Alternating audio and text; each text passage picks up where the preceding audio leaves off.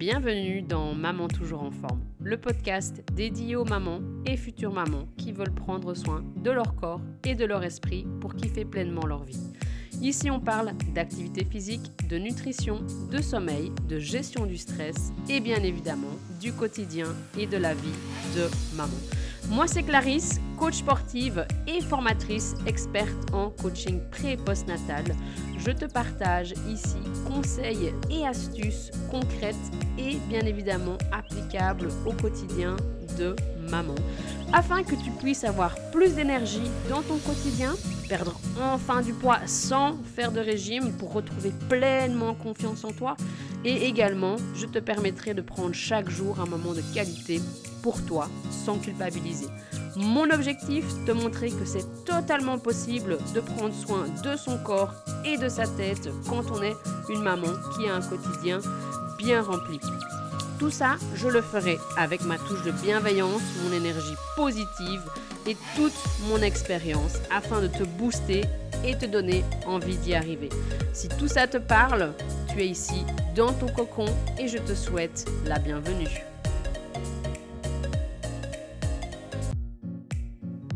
Aujourd'hui, j'ai la chance de te proposer un épisode un petit peu plus différent que d'habitude. Je vais te proposer l'interview que j'ai eu la chance de réaliser avec Adèle Saint-Gier il y a quelques jours. Alors, Adèle est coach de vie, mais avant ça, dans une autre vie, comme elle aime dire, elle était sage-femme. Elle avait donc une profession libérale en France et travaillait plus de 40 heures semaine. Lorsque son euh, dernier enfant est né, parce que Adèle est maman de quatre enfants, elle a décidé d'arrêter de travailler jusqu'à l'âge de 6-7 ans de son petit dernier et qu'elle reprendrait le travail à ce moment-là. Mais voilà, qu'est-ce qui s'est passé? Eh bien, elle s'est complètement laissée surcharger euh, et s'est mise dans plein d'injonctions, dans plein il faut, je dois, et s'est donc retrouvée avec un beau burn-out matériel, tout ça pendant le confinement que nous avons pour la plupart d'entre nous connus en 2020. Depuis, Adèle a fait un énorme bout de chemin et a complètement renversé la tendance. À l'heure actuelle, elle est toujours maman de quatre enfants. Elle est super épanouie dans sa vie, elle est coach de vie et elle aide les mamans à sortir du burn-out maternel. Je te laisse profiter de ce super chouette échange que j'ai eu avec Adèle et écoute bien jusqu'au bout parce que nous allons te partager énormément de pépites que tu vas pouvoir directement appliquer dans ton quotidien de maman. Et ces pépites-là, elles vont clairement faire la différence dans ta vie. Bonne écoute. Mais aujourd'hui, on est là pour euh, voilà, toi, Adèle. Tu veux bien Oui, bien sûr, avec présenter? plaisir. Alors, moi, je m'appelle Adèle, j'ai 44 ans déjà, j'ai quatre enfants qui ont entre 17 et 7 ans. Je suis coach de vie et ma spécialité, c'est euh, la charge mentale des mamans, puisque moi, en 2020, au moment du Covid et de la crise sanitaire et du confinement en France, euh, j'ai fait un burn-out, clairement.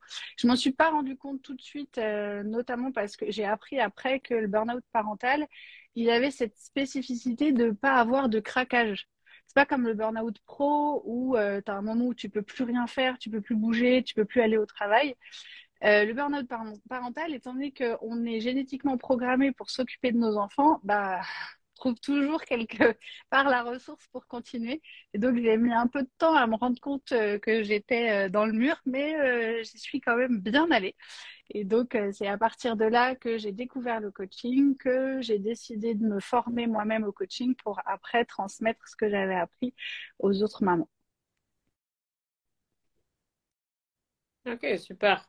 C'est super intéressant. Je ne savais pas du tout que le, le burn-out parental, il n'y avait pas de, entre guillemets, de signes physiques ou de, une espèce d'aversion comme tu peux avoir avec bah, Moi, je l'ai euh, appris il y a finalement pas longtemps, notamment en discutant avec euh, une spécialiste de burn-out maternel, enfin parental, et, euh, et c'est là que je me suis... En fait, j'hésitais avant, je me disais, mais j'ai pas vraiment fait de burn-out, j'allais bien, je continuais à faire des trucs, j'étais pas bloquée. Et puis quand j'en ai discuté avec elle et que j'ai vu tous les signes et qu'elle a dit ça à la fin, j'ai dit, ah oui, c'est en fait, j'étais vraiment en plein dedans. Très clairement. Ah, je pense que on, va, on va en parler de ces signes et tout ça, mais tu évoquais toi ta, ton histoire par rapport au, confinement. C'est vrai que moi, mon, mon postpartum, en fait, ma dépression postpartum, mais est sortie à ce moment-là aussi. C'est des choses que j'avais bien, j'avais bien tassées, puis le a fait que bah, tu te retrouves avec tes enfants seul. Euh, et puis il y a eu d'autres, il y a eu mm. d'autres choses aussi qui ont fait que bah, tout d'un coup ça. C'est ça, c'est le genre de, de, choses euh, quand tu vas pas bien et que tu essayes d'enfouir ça sous le tapis, il y a forcément un moment où ça ressort. Et en général, ça ressort pas diminué, ça ressort plutôt potentialisé. Ouais, non, c'est ça, c'est ça. Et des choses que, comme tu dis, euh, mm. tu vois, toutes les poussières que tu as mis en dessous de ton tapis, à un moment donné, il y a un mm. beau gros coup de vent là qui vient tout ah, c'est euh, bien dans le sens où il faut un moment que ça ressorte, mais c'est vrai que quand ça ressort et que tu n'avais pas du tout prévu ça, waouh, tu fais mon Dieu au secours, pourquoi j'ai fait ça? Ouais, je pense que c'est ça aussi la, la, beauté de la vie, euh, c'est qu'elle mm. elle vient te le jeter à la figure euh, au moment où tu t'y attends le moins, mais parce qu'en toi, tu as les, les, ressources et les capacités. Quoi. de mon point de vue. Hein, effectivement, je pense que c'est une bonne analyse. Top. Et euh, du coup, tu sais un petit peu nous, nous dire quelle était ta, ta vie, euh, si je peux dire ça comme ça, avant le, avant le confinement et avant que tu euh, te rendes compte de ce burn-out maternel? Parce que je suppose que tu étais déjà en fait, un petit temps J'étais déjà surchargée, c'est-à-dire que j'ai arrêté de travailler. donc, j'étais enceinte de mon dernier qui a maintenant 7 ans et demi. Euh, et comme c'est le quatrième, c'était le quatrième, euh, ma quatrième grossesse, euh, que moi j'étais déjà en libéral, parce que dans une autre vie j'étais sage-femme. Et, dans une autre vie, ouais. Et donc j'avais un cabinet libéral qui me prenait pas mal de temps, un amoureux parce que je suis mariée depuis presque 18 ans. Oh my god, ça, commence, ça commence à faire. Merci. Euh, donc mon conjoint est lui aussi absent de la maison à peu près 70 heures par semaine. Je me suis dit là avec quatre enfants, euh, je vais pas y arriver. Et donc la solution qui m'est apparue la plus euh, intuitive sur le moment, c'était d'arrêter de travailler. Donc j'ai cessé complètement mon activité. J'avais une remplaçante, je lui ai vendu mon cabinet. Et euh, je me suis donné les trois premières années de mon petit, euh, pas les trois premières, les six premières années, je me suis dit, je vais voir déjà euh, jusqu'à ce qu'il rentre en CP, je vais voir ce que ça donne. Et d'un point de vue mathématique, dans ma tête, étant donné que je travaillais, alors un mi-temps de libéral, c'est-à-dire je faisais facilement 40 heures par semaine, hein, je me suis dit, je me suis dit, bah, d'un coup, je vais gagner 40 heures dans ma semaine, ça va être merveilleux. Là, je vais pouvoir me reposer. ouais, je vais y arriver. Et puis ça a été tout qui remplir en fait. C'est parce que j'ai rempli tout l'espace de ces 40 heures de d'hyper exigence et plus ça allait, plus je m'en demandais et plus je m'enfonçais vraiment très progressivement jusqu'à ce fameux confinement où là encore, comme je me retrouvais avec mes quatre enfants, euh, toute seule à quasiment tout gérer toute la journée, qui avait l'école à la maison et que parce que tu entendais de partout, c'était euh, ah bah on n'a plus de travail, on va pouvoir se poser, on va pouvoir profiter. Et moi en fait je transformais ça en bah je dois, je dois faire ci, je dois faire ça, je dois en faire encore encore plus. Et il y a eu un moment, alors ce qui s'est passé aussi en plus, c'est que je me suis blessée juste avant le confinement. Je me suis euh, rompu le croisé antérieur gauche euh, au ski euh, au mois de février, juste avant. Et donc, bah, j'avais ma rééducation à faire.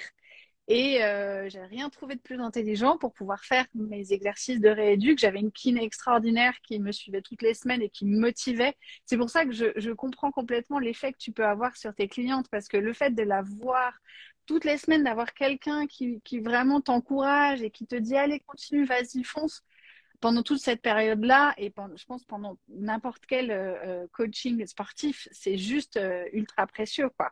Et donc, elle était hyper présente pour me motiver. Mais donc, moi, pour faire mes exercices quotidiens, j'avais rien trouvé de plus intelligent que de me lever à 6 heures du matin, donc avant euh, tout le monde. Je ne m'étais pas dit, peut-être je peux faire ça en même temps que les enfants, tu vois. je m'étais dit, non, non, il faut que je me lève à l'aube et que donc je me prive de sommeil, tiens, ce serait donc malin, euh, pour faire euh, mes exercices le matin avant que tout le monde se réveille. Et donc, il y a eu un moment assez rapidement, au bout de 15 jours de confinement, où j'ai craqué, quoi. Je suis arrivée devant mon swishball et euh, mes élastiques et tout mon bazar et j'ai fondu en larmes. Et mon mari me disait, mais tu vas pas y arriver si tu continues comme ça. Ah non, je te confirme, hein, je vais pas y arriver.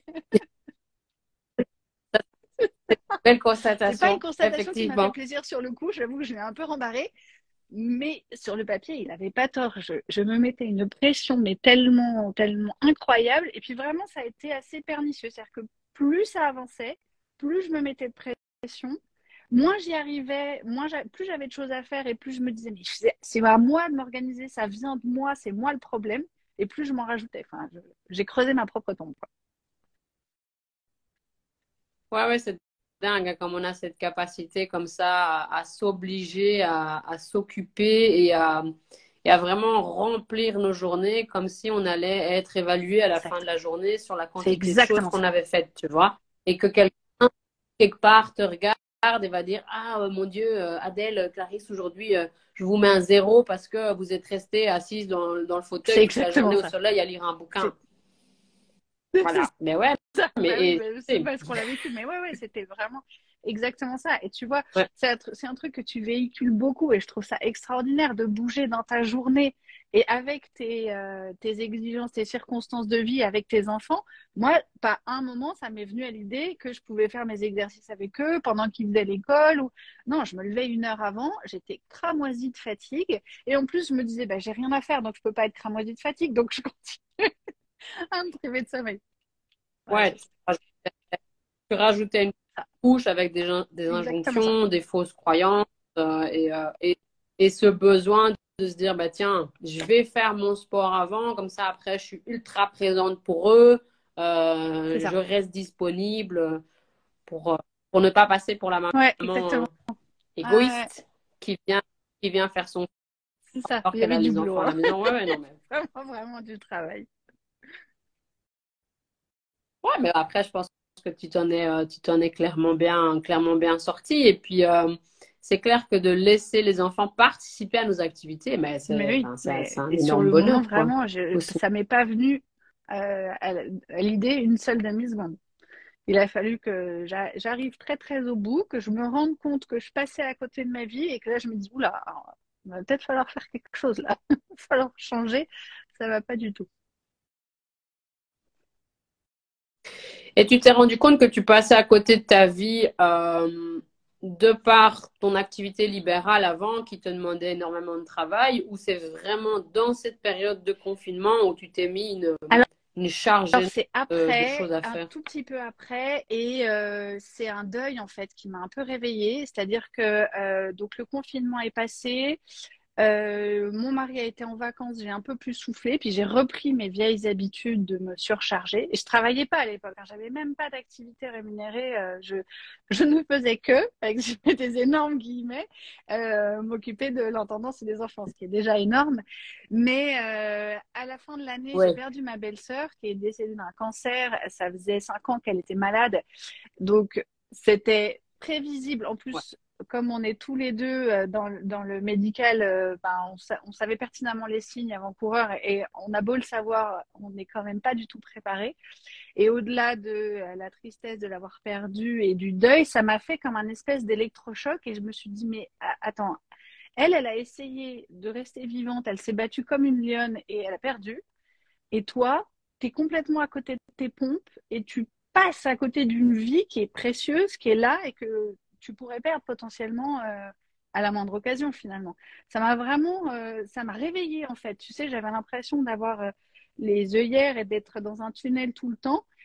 Et j'ai eu ce moment de me dire mais mais ça va pas du tout ce que tu es en train de faire là. Tu, tu te rends compte de ce que tu fais? Ça m'a c'est comme si elle s'appelait Carole, c'est comme si Carole me disait hey, mais mais réveille-toi, c'est ça va pas durer comme ça tout le temps. Ouais, mais c'est souvent ça. Hein. C'est souvent, il y a un événement extérieur qui vient nous, euh, qui vient nous réveiller ou qui vient nous donner les chocs. Euh, ouais, moi, j'ai vécu pareil. Salut, euh, Cerise! Ah, on va faire un qui coucou à notre... plein de cœurs et Oh, des fleurs, des flammes et des arcs-en-ciel. J'adore! ouais, ça, j'ai ça avec la, la, dépression assez profonde et assez grave d'un de mes proches. Et euh, c'est là que je me suis rendu compte que, pareil, j'étais comme toi, tu vois, je, je vivais comme ça. Euh, on regardait un tout petit peu ce qu'il y avait devant et surtout pas sur, euh, sur les côtés et surtout pas derrière ce qu'on nous avait ancré et, et, inculqué. Et puis, pareil, enfin moi, euh, Marie, elle m'a dit, mais tu ne peux pas non plus continuer comme ça. Tu peux, à un moment donné, ça va, ça, va pas le faire. Tu as fait raison. C'est vrai que c'est fou comme on est euh, coincé dans un espèce de, oui, dans une espèce de suite logique. C'est-à-dire que tu es dans une roue, dans la roue du hamster. Ouais, c'est ça. Non, c'est bon. J'ai fait une ah. pause manip. Oh, tu vois, je suis ouais, c'est ça. Moi, j'avais vraiment cette impression de, de, courir dans une roue, d'avoir toujours le même chemin et de pas regarder, comme tu dis, euh, ce qu'il y avait autour. Je voyais pas du tout le paysage. Un, des premiers, euh, un des premiers effets que j'ai vu quand j'ai commencé à mettre euh, un doigt dans le coaching, dans le développement personnel et à vraiment aller mieux, c'est de à quel point je profitais des, des, des vacances. J'avais l'impression que ça passait beaucoup moins vite, que j'avais des souvenirs de mes vacances. Ça passait pas comme ça d'un coup. Euh, et puis tu te retrouves à la rentrée et tu as profité de rien et il faut tout recommencer. Euh, vraiment, ces moments de pause, j'en profitais, mais vraiment quoi. Maintenant, je, je, bois ces moments de vacances et de pause avec la famille, avec les enfants, que, dont avant je profitais malheureusement pas du tout.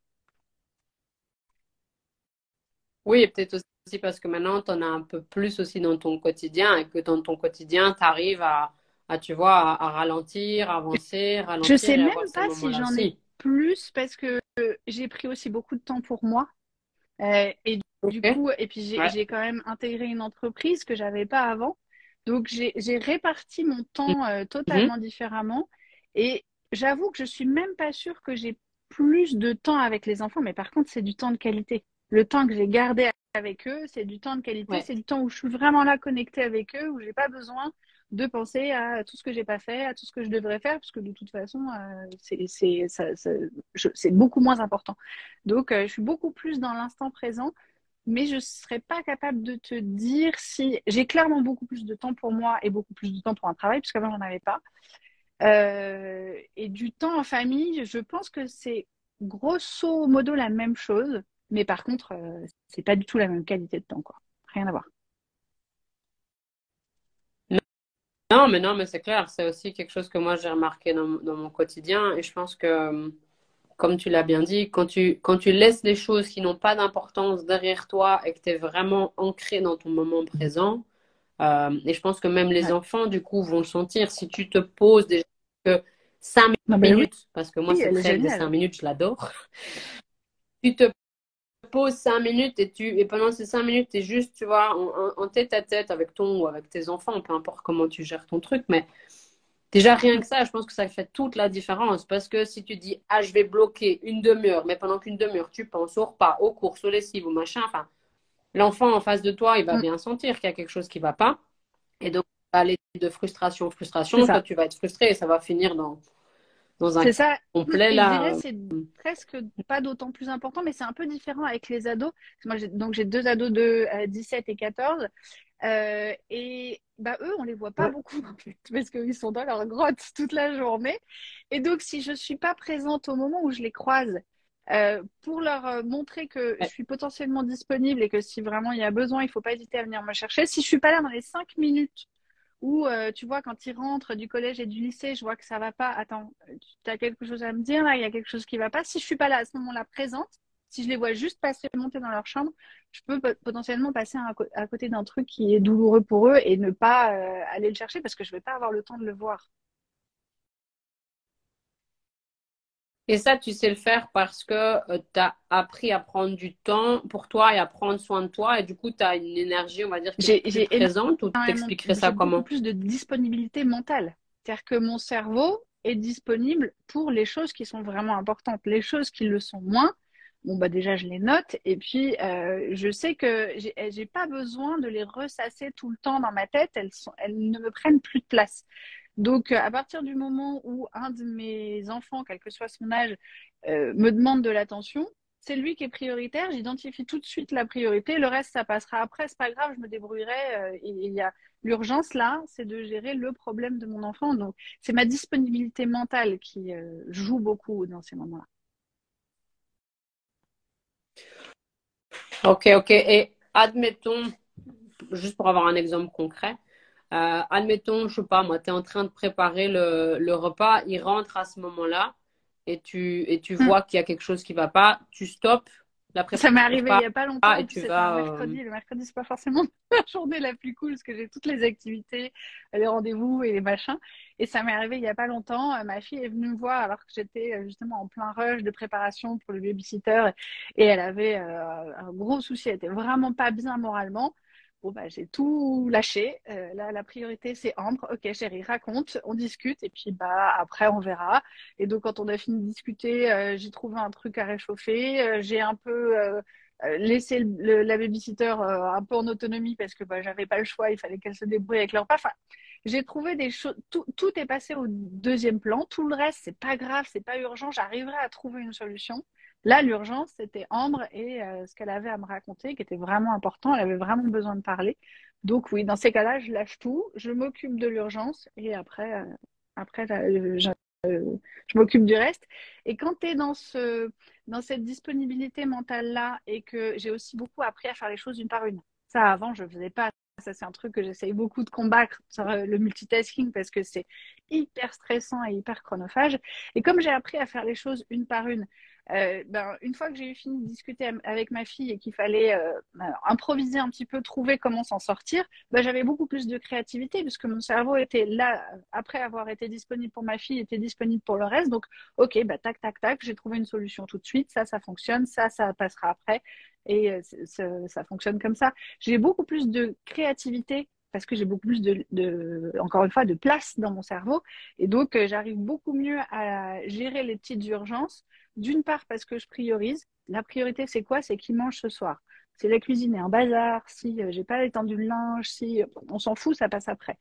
Et ensuite parce que comme je fais les choses les unes après les autres et une par une, bah, j'ai beaucoup plus de disponibilité sur le moment pour gérer euh, chaque chose en son temps. Ok. Et donc, ça, c'est vraiment un des trucs que tu mets euh, en place quasiment tous les jours, c'est de faire une chose à la fois. Euh, je, m'autorise à faire plusieurs choses en même temps quand j'ai le temps et quand je suis pas fatiguée. C'est vraiment, alors c'est contre-intuitif, hein, mais c'est vraiment ce que je dis à toutes mes clientes quand tu es fatiguée ou quand tu n'as pas le temps. C'est vraiment le meilleur moment pour prendre les choses une par une et pour faire les choses euh, une à la fois.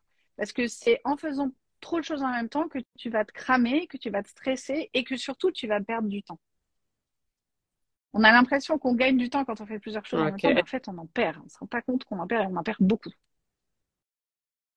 Oui, on en perd beaucoup. Et moi j'avais vu dans une des formations que, j'ai faites, sur tout ce qui était gestion euh, du stress et tout ça, que le fait de faire deux tâches en même temps, tu diminuais euh, la performance, entre guillemets, de chaque tâche de 40%. Ça m'étonne absolument pas. Parce qu'en plus, il y a ce phénomène de switch du cerveau dont on n'est pas forcément conscient. C'est-à-dire que notre cerveau va aller d'une tâche à l'autre et il va faire le yo-yo comme ça entre les deux. Et ce qu'on oublie, c'est que euh, quand notre cerveau revient de la deuxième tâche à la première, bah, il essaie de souvenir où il en était. Et du coup, ça, ça prend énormément de place dans notre disque dur et c'est pour ça qu'on est beaucoup moins performant parce que on, est, on, occupe une bonne partie de notre temps à se souvenir d'où on était entre les deux tâches. Donc euh, vraiment, ça c'est un truc que je, conseille si tu es fatigué ou si tu n'as pas le temps. Curieusement, ne fais surtout pas plusieurs choses en même temps. Ouais, ouais, c'est ça. Bah déjà, si tu es fatigué, tu ne vas pas spécialement avoir d'énergie. Pas moins d'énergie, parce que tu en as toujours, mais il y en a moins. Et c'est clair, bah, comme on vient de dire, de faire deux choses à la fois, tu, tu consommes beaucoup plus d'énergie. La lucidité va pas être la même. La, la performance, de nouveau à mettre entre, entre guillemets, bien évidemment, on va pas être la même. Euh, la réflexion aussi, parce qu'on va pas cogiter de la même manière. Exactement ça. Et comment tu as, réussi à arriver à, ce point-là? Parce que tu vois, on est quand même dans cet adage depuis des années, des années. La femme sait faire deux choses à la fois, tu vois. C'est vrai. Comment, Comment tu as réussi, réussi à passer au-dessus de ça et te dire, bah non, en fait, moi, je fais une chose à la fois. Qu'est-ce que tu as mis en place? J'ai fait des formations sur, sur euh, la question du fonctionnement du cerveau. J'en ai fait plusieurs. Et puis, j'ai essayé ensuite après. C'est-à-dire que effectivement, le cerveau n'est pas multitâche, qu'il soit masculin ou féminin, il n'est pas multitâche. Alors moi, en plus, ce qui est rigolo, c'est que de base, j'ai tendance à faire moins de choses en même temps que mon amoureux qui est un homme. Donc, euh, des fois, ça fonctionne pas de façon euh, si genrée que ça. euh, le cerveau humain n'est vraiment pas fait pour ça. Et donc, j'ai fait des formations, lu des choses là-dessus euh, qui expliquent vraiment que scientifiquement, c'est pas fait pour. Et ensuite, bah, j'ai testé cette nouvelle croyance, c'est-à-dire que bah, j'ai dégommé cette ancienne croyance et puis j'ai testé la nouvelle et j'ai testé de faire les choses une après l'autre et de voir le temps que je gagnais. J'ai chronométré, c'est-à-dire que j'ai chronométré deux choses en même temps puis j'ai chronométré l'une après l'autre et j'ai regardé le temps que je gagnais et l'énergie que j'avais en faisant l'une après l'autre. Et la démonstration était tellement flagrante que je me suis dit, bon, mais il va falloir que je renouvelle ça le plus possible. Ouais, donc tu as vraiment été apporter la preuve concrète à ton cerveau, croyance que tu lui avais mise, on va dire, dedans, était la bonne exactement ça. à, apporter des preuves à notre cerveau, c'est très précieux. Non, c'est top, c'est top. Il y a déjà quelques, il y a déjà quelques pépites. À mon avis, il y en aura plus que. Je t'en ai gardé trois pour la euh, fin. Notez. non, mais non, mais, c'est super, c'est super intéressant et c'est vrai que que notre cerveau est une est une machine magnifique, mais à utiliser correctement, je pense. Euh, si on a un petit peu la, la pensée en arborescence, qui est quand même le cas pour beaucoup de, femmes et beaucoup de personnes aussi, mais il y a beaucoup d'hommes aussi qui ont cette pensée, et de savoir dire, OK, j'ai cette pensée-là, puis celle-là, puis celle-là, mais je reviens à la base, euh, et on se sur un truc, et quand ce truc-là est terminé, j'irai... Euh, oui, ça n'empêche pas d'avoir une multitude d'idées, de penser à plein de choses, mais plus tu fais une seule chose à la fois, et plus tu seras efficace, concentré et surtout moins stressé c'est beaucoup, beaucoup moins de stress de faire une seule chose à la fois. Et du stress, on en a assez. Hein. Pas peine de s'en rajouter. Ça, non, on a plein de, on a plein de stimulations qui viennent de partout, euh, de tous les environnements, euh, de tous les appareils électroniques et autres. Enfin bref. Mais euh, ouais, non, non, c'est déjà, c'est déjà super intéressant. Et j'avais une, une question du coup. ce mode de fonctionnement de faire plusieurs tâches à la fois, c'est quelque chose que tu faisais régulièrement avant ton, avant ton burn-out maternel. Je faisais ça tout le temps. Euh, je voudrais pas te dire de bêtises, mais euh, je crois que je faisais ça de façon systématique, à part peut-être quand je dormais.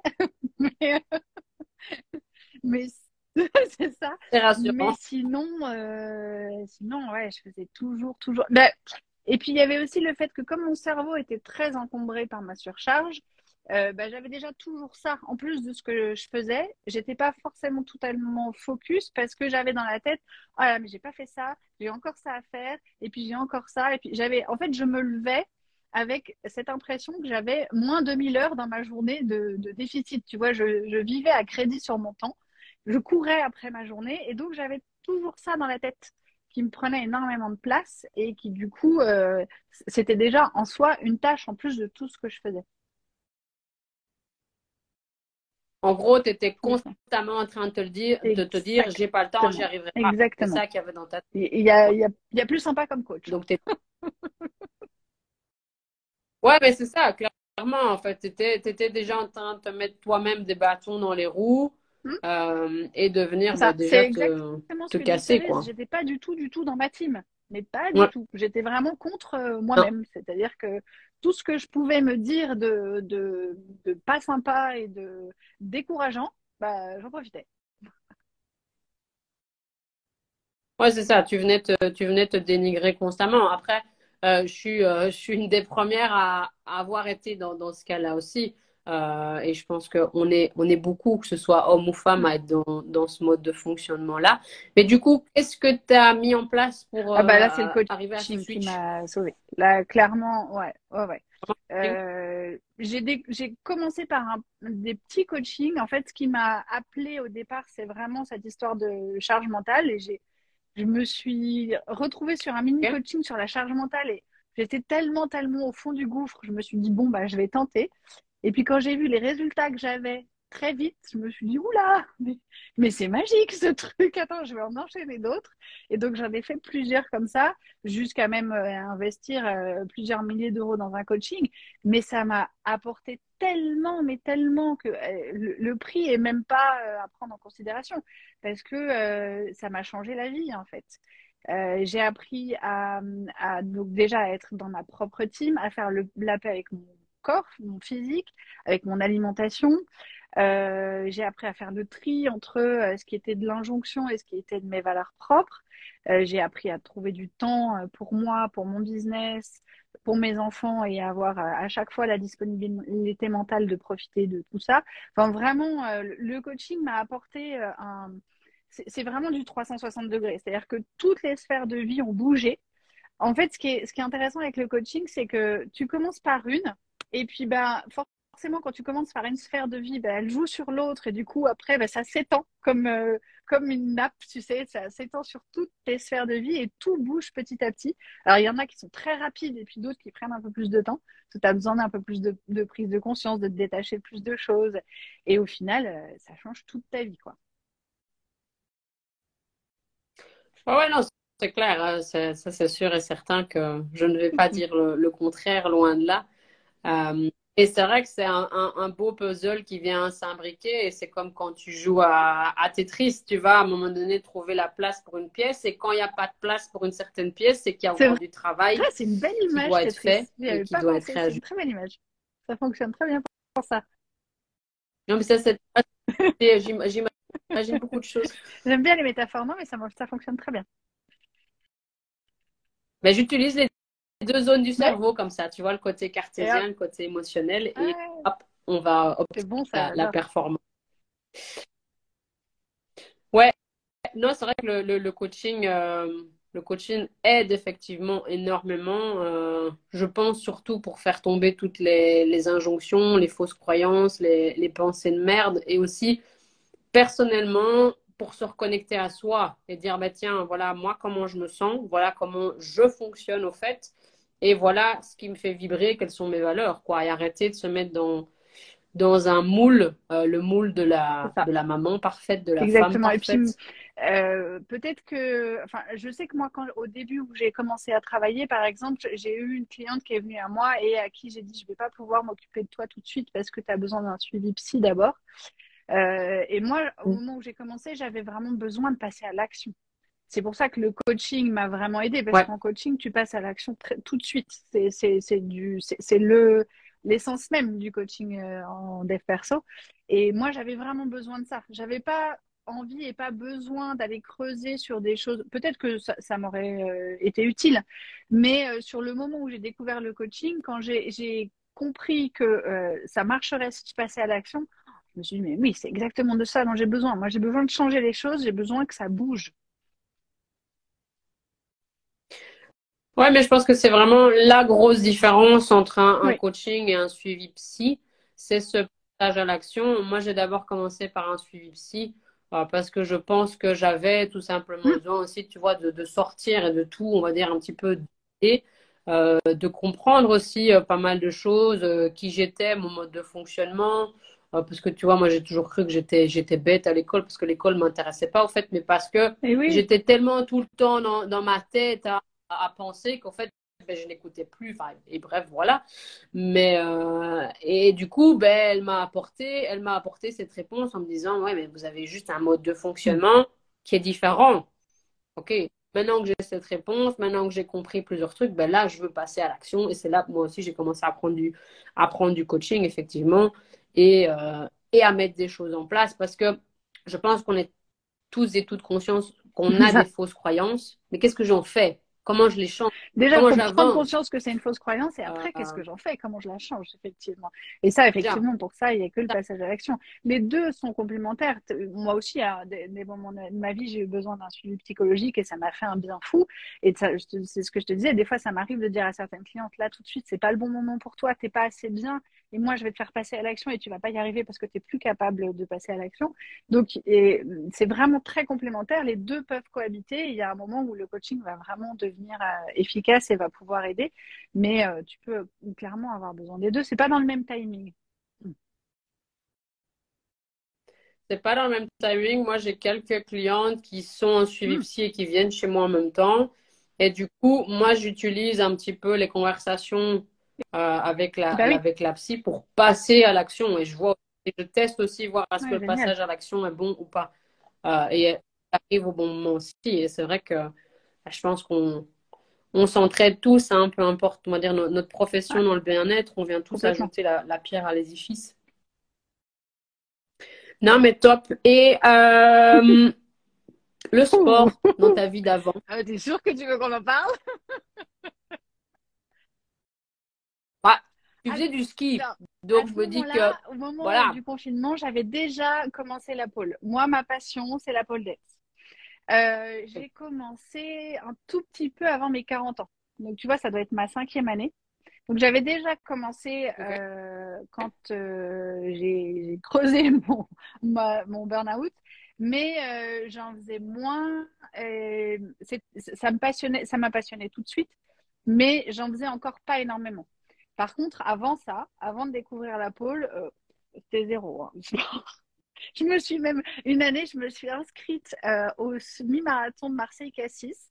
J'ai dû essayer de m'entraîner, je sais pas moi. Euh, bah, c'était, je voulais le faire pour l'année de mes 40 ans, justement. Et j'ai dû m'entraîner un mois, puis j'ai abandonné très vite parce que ça me plaisait pas du tout. J'avais, en fait, j'aimais pas ça courir. Je me suis rendu compte que j'aimais pas ça. Je me suis inscrite pour faire un truc que j'aimais pas. Tu vois, euh, à quel moment. Euh, et j'ai complètement plus procrastiné le fait de m'occuper de mon inscription. J'ai lâché l'affaire. Et il se trouve que donc mon homme était inscrit aussi et on y allait avec des copains. Et trois jours avant, ou quatre jours avant, mais grand max, euh, la copine qui vient avec nous me dit écoute, si tu as gardé ta place, moi je veux bien la prendre. Et c'est une nana qui, elle, adore courir. Elle, elle court pour le plaisir dans sa montagne. Et donc, non seulement elle s'est inscrite quatre jours avant, mais en plus, elle l'a fait en deux heures quand même, le semi-marathon de Marseille-Cassis. Ce qui est quand même pas dégueulasse ah tu connais le truc. Et, ça m'a appris une bonne leçon aussi. Pourquoi? Tu vas te forcer à faire un truc que tu n'aimes pas Ça ne sert à rien. Et alors que elle qui adorait ça, qui s'est pas entraînée pour ça, juste elle allait courir parce que ça lui faisait plaisir, quoi. Et du coup, elle s'est dit, bah écoute, si tu l'utilises pas, moi, ça me fait, ça me fait plaisir de le faire. Elle s'est régalée pendant tout le semi-marathon, alors que moi, je pense que ça aurait été euh, la souffrance. Ah bah c'est ça. Et, euh, et vraiment, ça m'a donné une super leçon. En fait, fais juste le sport que tu aimes. Et tant que j'avais pas trouvé ce sport-là, donc, euh, de toute euh, mon enfance où euh, j'ai plus ou moins fait, des sports qui me plaisaient, mais quand j'étais, c'est un autre débat, mais quand j'étais très petite chez ma maman, je pouvais quasiment rien faire. Ensuite, j'ai fait des sports qui me plaisaient, mais c'était encore pas, tu vois, c'était pas la passion. J'ai grandi en essayant, genre tous les six mois, de me remettre au sport parce que tu te dis qu'il faut te remettre au sport, tu vois, c'est bon pour la santé. Tu vas t'inscrire à la salle, tu payes deux ans et puis tu en utilises deux semaines. tu t'inscris à un semi-marathon que tu ne fais pas. Enfin, j'ai tenté comme ça plein de choses pour essayer de faire du sport. Et euh, ça a été vraiment euh, de la, ouais, du micro-sport. Alors, je faisais effectivement du ski euh, une fois par an, mais pas plus. Et quand je, me suis blessée, donc bah, bêtement, effectivement, sur la dernière descente de ski, je suis descendue avec la barquette en larmes et tout le monde me disait Oh là là, tu veux de la glace, t'as mal, tu veux quelque chose? Et je disais Non, mais j'ai pas mal, je suis dégoûtée d'arrêter la pole en fait. C'était la seule chose à laquelle je pensais. Mais non, mais moi, je voulais pas arrêter la pole. Là, je vais être HS pendant six mois, ça me va pas du tout.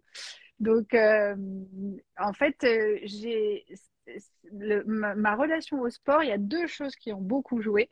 Il y a le fait de découvrir le sport qui me plaît vraiment. Il n'y a jamais de fois où je n'ai pas envie d'y aller. Ça n'arrive jamais. Même quand je suis fatiguée, même quand moralement je suis pas bien, j'ai quand même envie d'y aller. Je vais faire un entraînement qui est pas terrible, mais j'y vais. J'ai une autre pépite que je trouve super et qui vient de ma, ma coach de pôle qui me dit le seul entraînement qui est mauvais, c'est celui que tu ne fais pas. Bah oui Et donc, bah, à chaque fois, j'y vais, même si je fais pas grand-chose, même si euh, je suis en PLS avant la fin du cours et que je m'assois parce que je suis vraiment fatiguée, j'y vais de façon euh, systématique parce que ça me plaît, parce que j'aime ça, parce que j'aime l'ambiance, parce que j'aime la prof, parce que tout est bien. Et du coup, donc ça, ça a été le, premier élément déterminant. Trouver l'activité qui, qui me plaît, qui me met du fun dans ma vie. Et ensuite, le coaching qui m'a permis à la fois d'être très à l'aise avec mon corps et à la fois de me dégréver du temps. Et ben, c'est là que j'ai réussi à en faire, puis à en faire, puis à... et puis maintenant, je suis à 9 heures de pôle par semaine, notamment parce que je prépare effectivement une compétition pour le mois de mai. Et euh, donc, ça, ça, oui, on est passé de 9 heures d'un sport intensif, de rien à 9 heures d'un sport intensif. Il y a eu de l'évolution quand même. Il y a une belle évolution, mais qui n'est pas venue par ah hasard, en fait, ou pas par chance. C'est juste parce que tu as vraiment pris le temps de te poser la question mais de qu'est-ce que j'aime, en fait. Et et après, la démarche, les démarches que tu as faites avant sont très bien aussi parce que tu ne peux pas savoir si tu vas aimer quelque chose ou pas sans le tester, tu vois. Euh, ton, ton semi-marathon, a tout à ton honneur, tu vois. Euh, et après, je pense que c'est aussi un petit peu inculqué dans, dans les mœurs de se dire, ben, pour mes 40 ans, je vais faire un truc un peu, euh, voilà. Il y a moyen de faire autre chose que des semi-marathons au moins tu t'en es rendu compte parce que tu as testé, tu vois, et tu peux pas, tu peux pas découvrir, tu peux pas apprendre à savoir comment tu fonctionnes si tu testes pas. Euh, mais clairement, la chose à retenir, et parce que moi j'en ai tellement qui arrivent et qui me disent ouais, euh, je veux, je, cours parce que euh, c'est le meilleur sport pour perdre du poids, mais j'aime pas. Bah, alors pourquoi tu le fais? Arrête de courir. Parce que tu envoies deux messages complètement contradictoires. tu vois, je veux perdre du poids, mais je fais un truc que j'aime pas. Et lui, là-haut, qu'est-ce qu'il bah, va retenir Il va retenir le bah, jeune pas. C'est rigolo ce que tu dis parce que la pole, la pole, moi j'ai découvert tout à fait par hasard. Euh, la salle de sport dans laquelle j'étais inscrite et où j'allais très peu euh, proposer des cours de pôle. Et c'est mon mari qui m'a dit Tu devrais essayer. Moi, j'avais presque 40 ans déjà et je me dis Non, mais c'est pas pour moi. J'ai pas le physique. Je suis trop vieille. Enfin, tu vois, j'avais plein de fausses croyances bien ancrées qui me disaient Jamais. Et puis, quand même, euh, il me l'a dit quand même plusieurs fois. J'ai fini par me dire Bon, bah, tu sais quoi, pour lui faire plaisir et qu'il arrête de m'embêter avec ça, j'essaye. Et là, alors, j'ai détesté l'environnement, la prof. Euh, je trouvais qu'elle était très dangereuse. Enfin, vraiment, j'ai pas aimé. Mais alors, la discipline. Oh mais je me suis dit, mais ce truc est fait pour moi. c'est ouf. Donc, vraiment, effectivement, des fois, ça vaut le coup d'essayer. Parce que tu sais pas ce qui, ce qui va te plaire ou ce qui va pas te plaire. Et puis surtout, tu sais pas que toutes les fausses croyances que tu as, euh, je suis trop vieille, je suis trop jeune, je suis pas assez si, je suis trop lourde, je suis pas assez, enfin bref, typiquement, euh, la pole, moi j'ai plein, il y a plein de fausses croyances sur cette discipline parce qu'elle est très artistique et très physique. Et moi, il y a plein de gens qui me disent non mais je suis trop ceci, trop cela, je suis pas. C'est ouvert à tout le monde. Moi, j'ai démarré à 40 ans avec zéro sport. Donc euh, si je peux arriver à un niveau avancé et préparer une compétition en quelques années, c'est que c'est ouvert à tout le monde. Allez-y les gars. Mais vraiment, des fois, il faut juste essayer un truc qui te paraît complètement farfelu et tu te rends compte que en fait c'est ton kiff quoi. Ouais, clairement. Je pense que parfois les personnes qui nous entourent et qui nous côtoient au quotidien ont parfois une meilleure vision et des meilleurs conseils que nous-mêmes par rapport à nous-mêmes parce qu'ils prennent du recul. Enfin, ils n'ont pas la même vision, ils regardent pas la vie et les choses avec les mêmes, euh, avec la même optique. Euh, et ça, c'est vrai que écouter les conseils, quoi, et juste dire, après tout, pourquoi tiens, je vais donner, euh, ouais, voilà, c'est ça. donner sa chance au premier, comme dirait l'autre. On, verra. Et... non, mais c'est clair. Et puis après, moi, ce que ce que je retiens aussi de ce que tu viens de dire, c'est que même si l'environnement ne te plaisait pas, même si la prof ne te plaisait pas, tu es quand même passé au-dessus de ça parce que tu avais découvert bah, du coup, un truc et tu as continué en fait. Je me suis dit la discipline me plaît mais pas le reste. Où est-ce que je vais pouvoir trouver la discipline avec un autre environnement, ah. avec une autre prof? Euh, J'ai cherché juste un autre moyen de faire de la pôle et j'ai trouvé euh, des studios euh, vraiment spécialisés où là c'était pas du tout du tout la même chose. C'est là que j'ai rencontré la meilleure coach du monde en pôle pour moi. Alors moi je suis très sensible à la pédagogie des gens. Donc les les, les coachs sportifs qui ne sont pas pédagogues, chez moi, c'est no way, quoi. Ça fonctionne pas du tout. Du coup, ça me, ça me donne une certaine exigence. Euh, et typiquement, ma coach, je l'ai suivie. C'est-à-dire que quand elle a arrêté de travailler là où elle, dans le studio où elle bossait pour ouvrir son, son propre studio, je l'ai suivie, même si ça m'arrangeait pas d'un point de vue géographique, parce que je ne voulais travailler avec personne d'autre qu'avec elle. Mais ça, ça, c'est très bien aussi, parce que beaucoup de personnes vont faire quoi? Ils ont trouvé une discipline, mais l'environnement, machin, bidule ne convient pas, mais c'est pas grave, mm. je subis et je m'oblige quand même à aller, à aller de nouveau.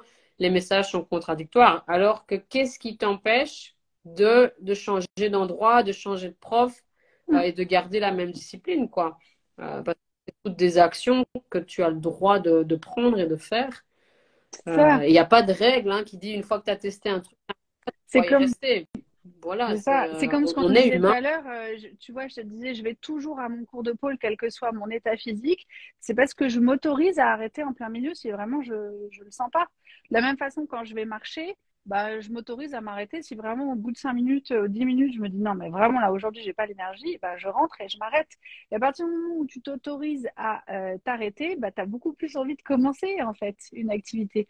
Parce que tu te dis, même si j'en ai fait que 5 ou 10 minutes, c'est toujours ça de gagner. Et finalement, c'est assez rare que tu arrêtes. Le fait de t'autoriser à arrêter le cours en plein milieu, bah, c'est vraiment exceptionnel que tu le fasses.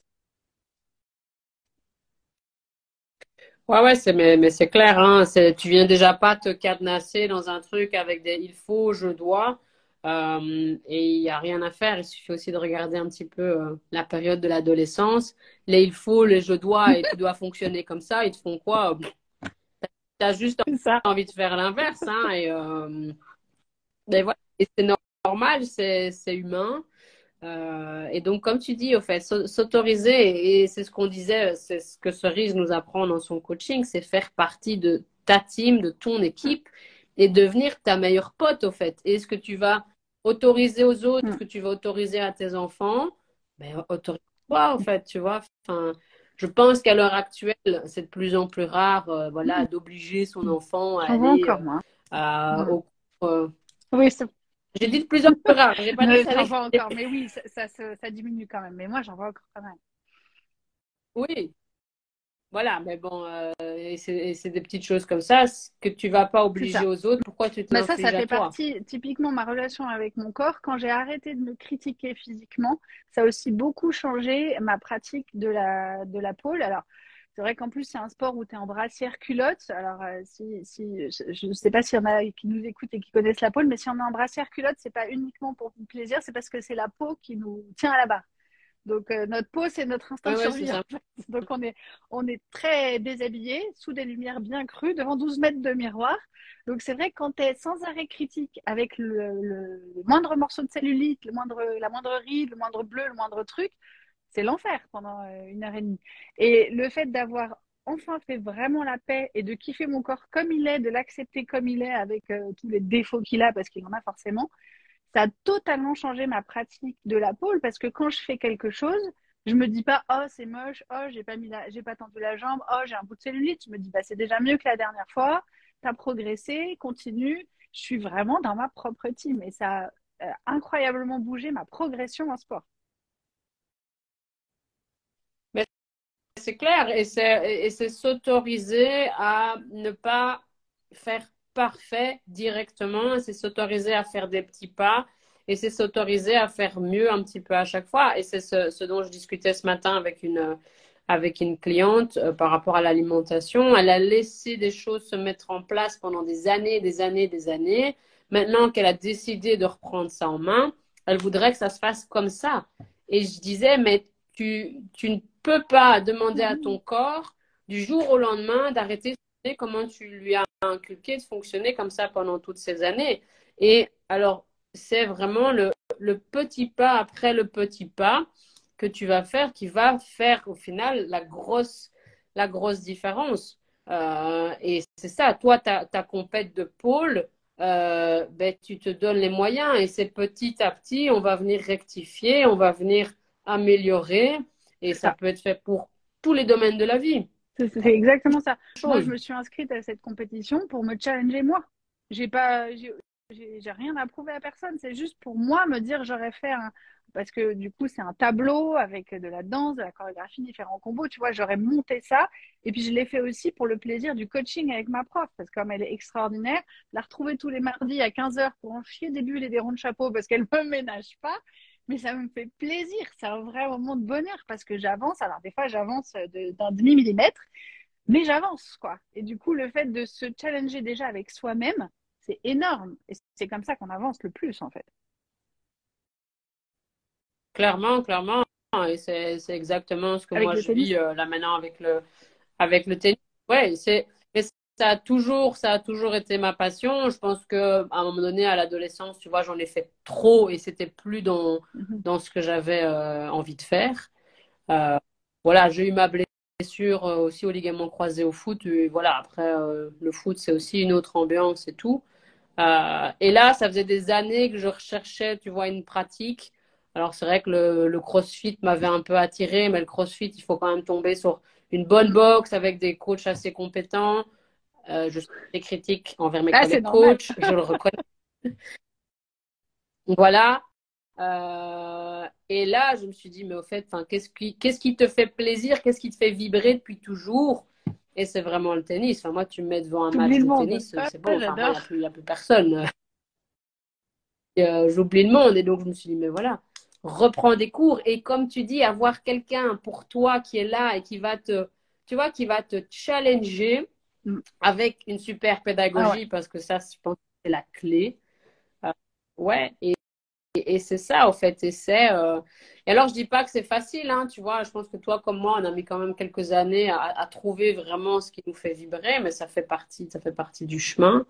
Et de nouveau, euh, c'est pas parce que tu trouves pas là maintenant ce que tu aimes bien que t'es pas bien ou t'es pas bonne. Ne serait-ce que, rajouter c'est ce que tu disais, ne serait-ce que de rajouter un maximum de fun dans n'importe quelle activité, ça va t'aider bien plus à la tenir. Et après, ben, ne pas hésiter effectivement à tester un truc qui soit au départ t'appelle pas trop, hein. moi la pôle vraiment ça m'appelait pas des masses, soit quelque chose tu te dis oh bah si quand même j'essaierai bien, mais quand tu dis j'essaierai bien, mais vas-y fonce essaye. c'est le, moment parce que le mais en général c'est des fausses croyances. Donc fonce essaye. Ah oui, les fausses croyances, toutes les peurs, ces tous ces bazars là qui sont bien là. Euh, et c'est Et si tu tombes sur un bon pédagogue, pour moi, un bon pédagogue, un bon coach, c'est c'est pas forcément quelqu'un qui a une technique particulière, c'est quelqu'un qui va adapter sa pédagogie à toi. Moi, je pars du principe, quand tu es un bon pédagogue, si la personne en face ne comprend pas, c'est pas de sa faute, c'est de la mienne. Et quand j'ai un pédagogue en face de, en mhm. face de moi comme ça, je me dis c'est bon, je peux y aller, je peux foncer. Ah, clairement, tu dois, tu dois pouvoir expliquer euh, de toutes les manières possibles et imaginables euh, et ouais, c'est super important. Et euh, c'est clairement, enfin après, on va je pourrais te tenir des heures. Ça fera le sujet d'un autre, euh, d'un autre épisode. Mais, euh, et voilà, et je pense que que ce soit toi ou moi, en tant que coach, on a ces capacités de, de, de pédagogue, on a des, des compétences en pédagogie parce que euh, toutes les mamans que tu accompagnes, ou que ce soit moi, toutes les mamans que j'accompagne, ne fonctionnent pas de la même manière, ne comprennent pas les choses de la même manière, n'ont pas le même type d'intelligence, parce qu'il y en a plein des intelligences. Et euh, ça aussi qui est un, super important. Et je pense que que ce soit toi ou moi, on a ce côté aussi euh, primordial, personnalisé. en fait. eh bien, c'était top tout ça. Moi, je te propose. Il y en a déjà eu plein des pépites. Hein. J'en veux encore. Peut-être que les personnes qui sont euh, là pourraient nous dire les pépites qu'elles veulent. mais j'en ai pas vu pour euh, l'instant, mais. Non, il n'y en, avait, y en avait pas eu pour l'instant. Je pense qu'ils ont bien, bien écouté. Moi, je pense qu'une pépite, je pense à une, cliente en, particulier euh, par rapport à, l'organisation. comment s'organiser pour, pour un truc en particulier ou comment s'organiser en général?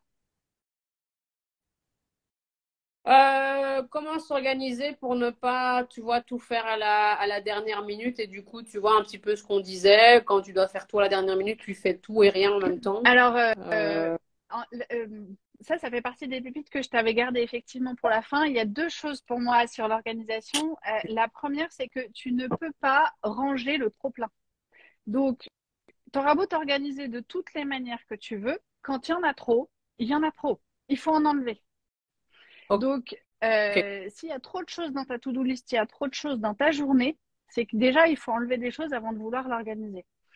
Et du coup, moi, plus que de l'organisation, j'ai toujours dit, je suis pas tellement organisée. Par contre, j'anticipe beaucoup.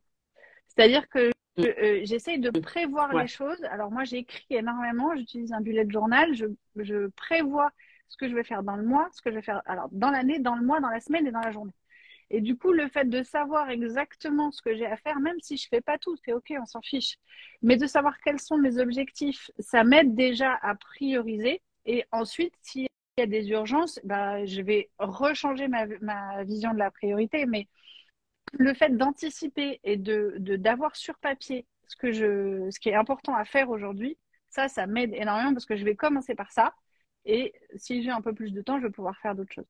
Mais donc, euh, pour moi, le, meilleur tips d'organisation, c'est de pas trop chercher à être rigide, euh, de pas chercher à, calquer une organisation, à apprendre une organisation. Ça, c'est un truc que j'ai fait beaucoup aussi quand j'ai démarré.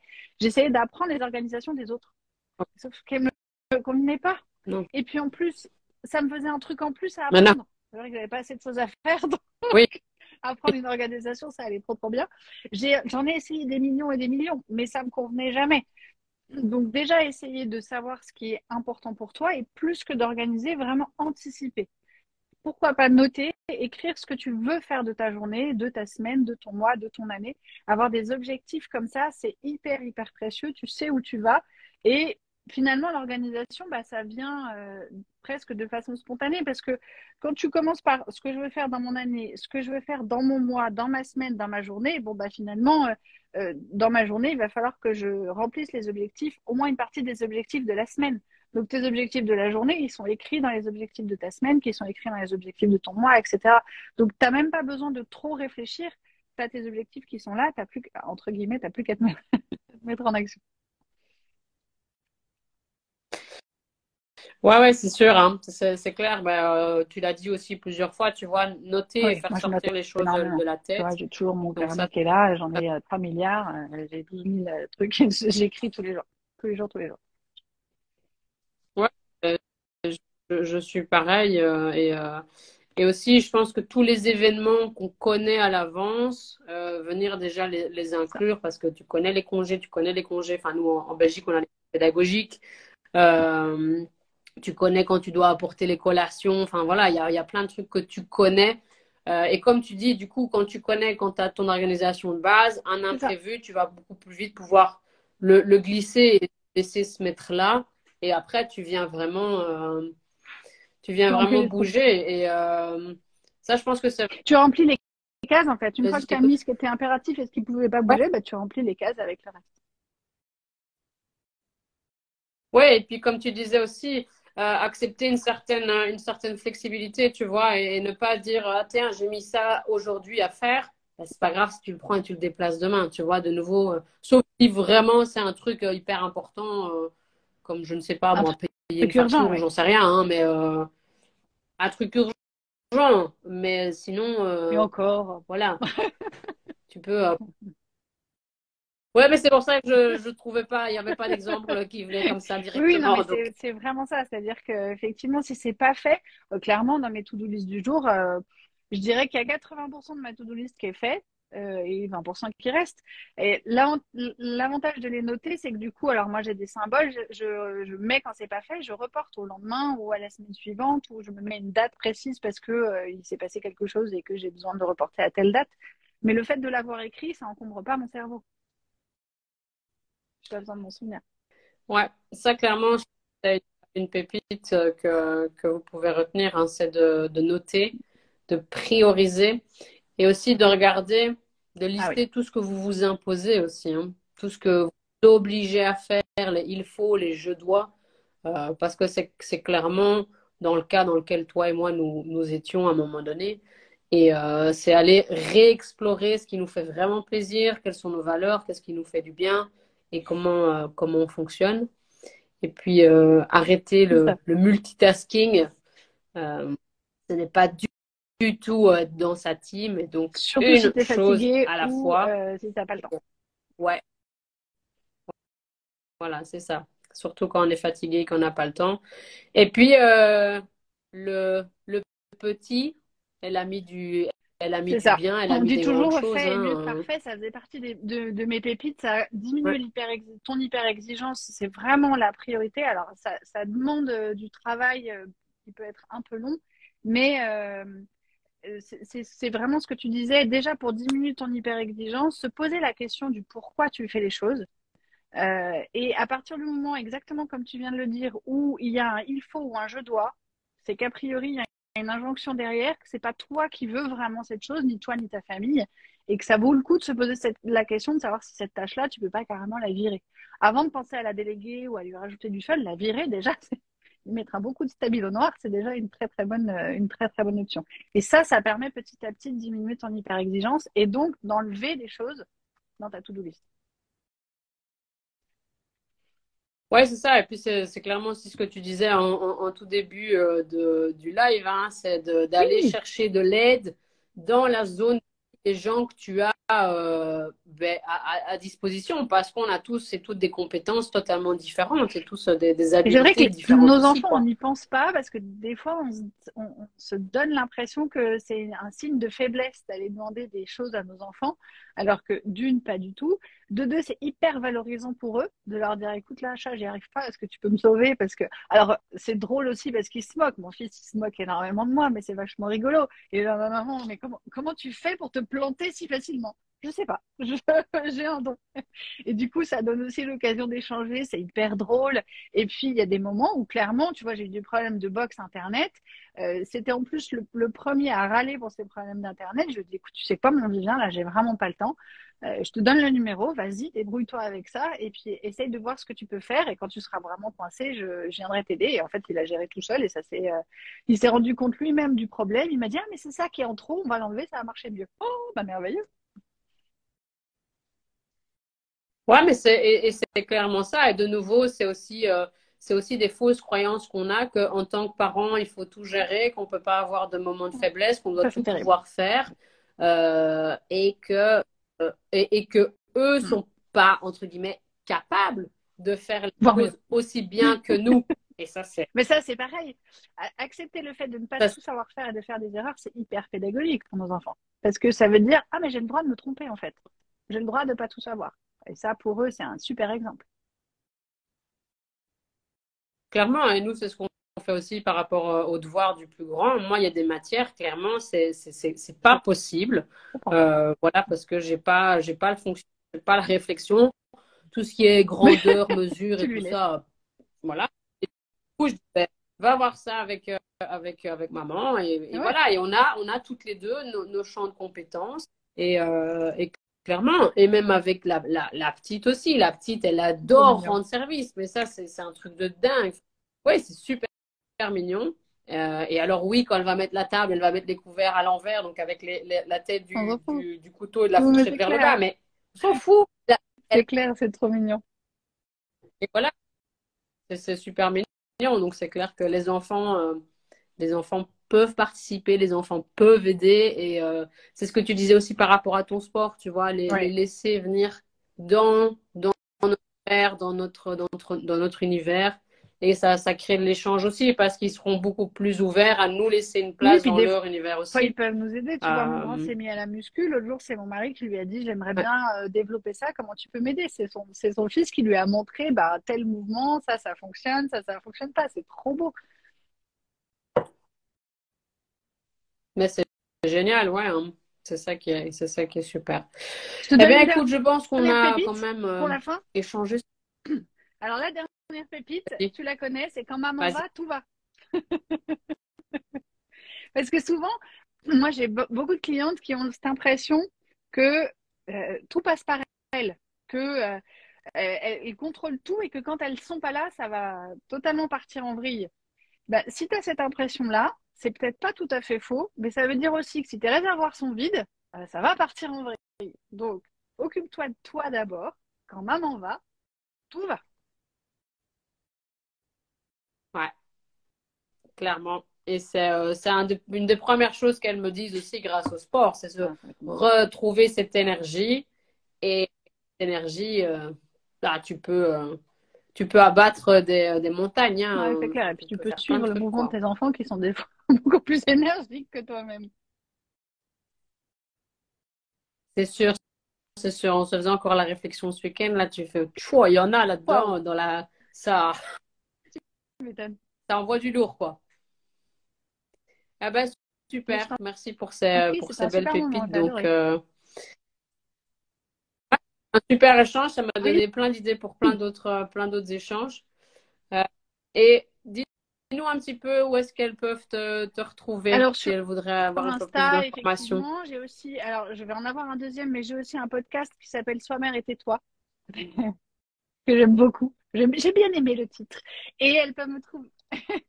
elles peuvent me trouver aussi sur Telegram.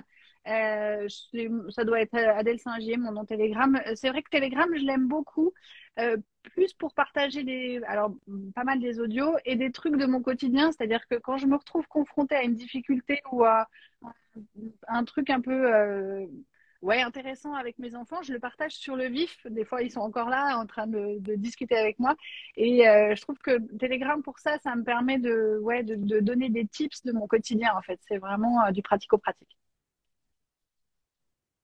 C'est vrai que ça plonge assez, assez bien dans, dans ta sphère, en fait, euh, quand, parce que moi, je te suis sur Telegram et quand j'écoute, c'est vrai qu'on est plongé au, au, vif du sujet et c'est sur quelque chose qui vient de se passer ou quelque chose qui s'est passé dans la journée. Euh, oui, c'est ce que j'essaie de donner avec Telegram. C'est vraiment des outils concrets parce que je trouve que c'est souvent ça qui manque quand tu es en difficulté, euh, que ce soit organisationnel ou, pédagogique avec tes enfants. Des fois, tu, moi, j'aurais adoré, euh, dans, les moments où je galérais, qu'on me dise bah, essaye ça. Chez moi, moi, ça a marché. Du coup, c'est ça que j'essaie de délivrer. Ouais, c'est juste ah bah oui, le fait d'essayer. Pas forcément marcher hein. à tous les coups, on est bien d'accord. Mais c'est des trucs que moi j'ai testés et qui ont fonctionné. Ça ne veut pas dire que ça va fonctionner pour tout le monde, mais ne serait-ce que de se dire ah oui, j'avais pas pensé à ça, peut-être que je peux le tester. Bon, bah après, du coup, tu vas peut-être pouvoir le, mettre à ta sauce. Et j'ai testé, ça a un peu marché. Qu'est-ce qui a un peu marché et qu'est-ce que je peux adapter dans ma propre famille? Mais vraiment, c'est du, c'est du, du, ouais, du concret, du pratico-pratique. Moi, je trouve que c'est les exemples, c'est, c'est vraiment ce qui parle le plus, à mon avis. Ah ben, c'est super. Merci pour tout ça, Adèle. C'était vraiment euh, super enrichissant. J'ai moi-même appris des choses. C'était super sympa. Donc euh, voilà, si vous voulez retrouver Adèle, ben, il y a Instagram, donc Adèle Singer. Il y a aussi sur Telegram le même, euh, le même nom. Et alors le podcast, hein, Sois mère et, tais-toi. cool. Et des épisodes très très intéressants.